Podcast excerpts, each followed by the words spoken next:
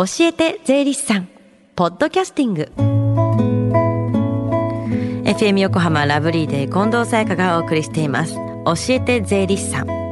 このコーナーでは毎週税理士さんをお迎えして私たちの生活から切っても切り離せない税金についてアドバイスをいただきます。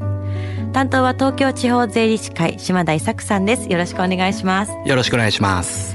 さあ今週もこの時間教えて税理士さんの電話相談会が行われてるんですよね。はい来月21日まで毎週火曜日午前10時から午後1時まで電話相談会を開催しています。確定申告のことや日頃疑問に感じている税のことお気軽にお問い合わせください。教えて税理士さんに出演した税理士や今後出演予定の税理士が回答します。はいそれでは電話番号をお知らせします。045-315-3513 045-315-3513です。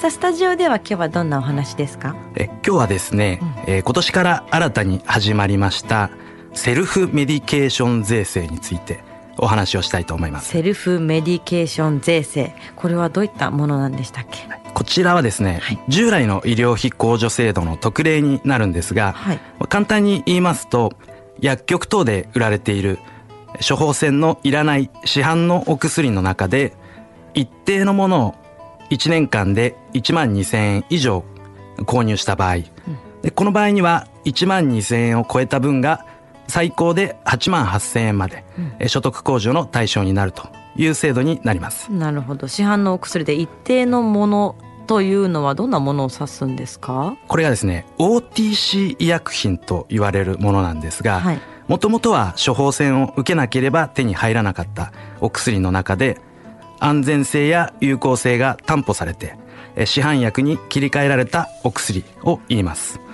で対象の薬自体は限定されていますので、はい、まあ、どの市販薬でも良いというわけではないんですね。なるほど。まあもともとはじゃあ処方箋が必要だったオーバーザカウンターですよね。オーバーザはいよくご存知ですね。ああなるほどなるほど。確か従来の医療え医療費控除の場合は10万円以上が対象だったんですよね。そうですね。あの従来の医療費控除というのは支払った医療費のうち10万円もしくは総所得金額の5%を超えた分が控除の対象でした。うん、でこの新たな制度では1万2000円を超えた分が控除の対象ですので、はい、まあ、ハードルがかなり下がったと言えます。うんうん、まあ、一般のご家庭でも1万2000円以上の医薬品の購入というのはまあ、珍しくないことだと思います。そうですよね。結構薬局で風邪薬とか買う方とかは多いですよねねそんなに安いものでもないですもんね。ですね。具体的にどんなお薬が対象になるんでしょうか？えー、とこちらですねドラッグストア等で売られている、うん、まあ、風邪薬や鎮痛剤、まあ、胃腸薬アレルギーのお薬等、まあ、多岐にわたるんですが、まあ、対象となるお薬には、まあ、パッケージに税控除対象というような記載があるものがありますので、うんうん、まあそれを目印にしていただければいいのかなと思います。税控除対象というマークがついているんですよね。今ここにもね、ね。ちょっと持ってきていただいてるんですけれども、はい、これでも税控除対象のものだけれども、まだストックとしてもともと店舗にあったもので、はい、印刷されてないものとかもあるあるんありますね。私もちょっと昨日調べてみたんですけど、はいはい、同じ商品でもまあマークがついているものとついてないものがありますので、まああの在庫はまあはけ次第全部ついてくるのかなとは思うんですこれから出てくるものはちゃんとついてくるということですね。なりますね。はい、それじゃ確認しながらですね。そういうことになります。この新たな制度の注意点は何かありますか？はい、まずですね、えー、医療費の購入がご自身もしくはご自身と生計をいつにするご家族のための支払いであって、うんうん、その年の1月1日から12月31日までに支払ったものであるというのが条件になります。はいでまたこの制度と従来の医療費控除を両方受けることはできませんので、どちらか一方を選択して適用を受けることになると。うんうん、そして一番重要なところなんですが一定の健康審査や予防接種など特定の取り組みを行ったことが要件になっています。うんうん、この制度というのはそもそも健康に留意をしている方を優遇するための制度になっていますので、はい、まあ、検診等の受診が要件になっているということです。はい、そして OTC 医薬品の購入費にかかる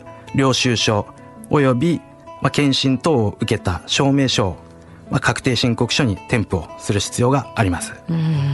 まあ、健康に注意する人が増えればね国も医療費をね減らすことができるからいいですよね。そうですね、うん、まあ、今まで風邪などで病院にかかっていた人が、まあ、病院に行かなくなって、まあ、市販の医薬品で済ませるという人が増えれば、まあ、国は医療費が削減できて同時に国民は節税ができると、まあ、とてもいい制度だと思います。今行われている電話相談会でもセルフメディケーション税制について聞いてみるのもいいかもしれないですね。そうですね。ではこの後1時まで行われる無料電話相談会の電話番号をもう一度お知らせします。045-315-3513 045-315-3513です。最後に聞き逃した、もう一度聞きたいという方、このコーナーはポッドキャスティングでもお聞きいただけます。FM 横浜のホームページ、または iTunes ストアから無料ダウンロードできますので、ぜひ、ポッドキャスティングでも聞いてみてください。番組の Facebook にもリンクを貼っておきます。教えて税理士さん。今日はセルフメディケーション税制について教えていただきました。島田さんありがとうございました。ありがとうございました。Deep inside your ears still lingers on fading sound of footsteps so clear to hear whenever I find you with empty beer bottles in your hand. I see someone four years old staring back at me. Once you told me you don't know who you are. There are pieces of you lost somewhere along the way. You've been searching hopelessly in a wrong place. Cause they have always been with you from the very start. So many years you haven't been yourself.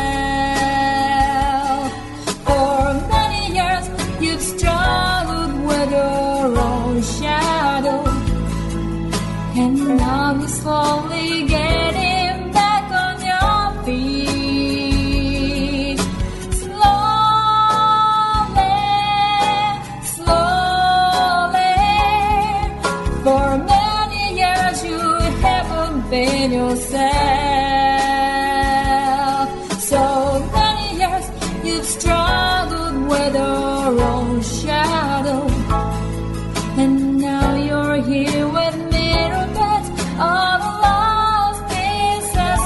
another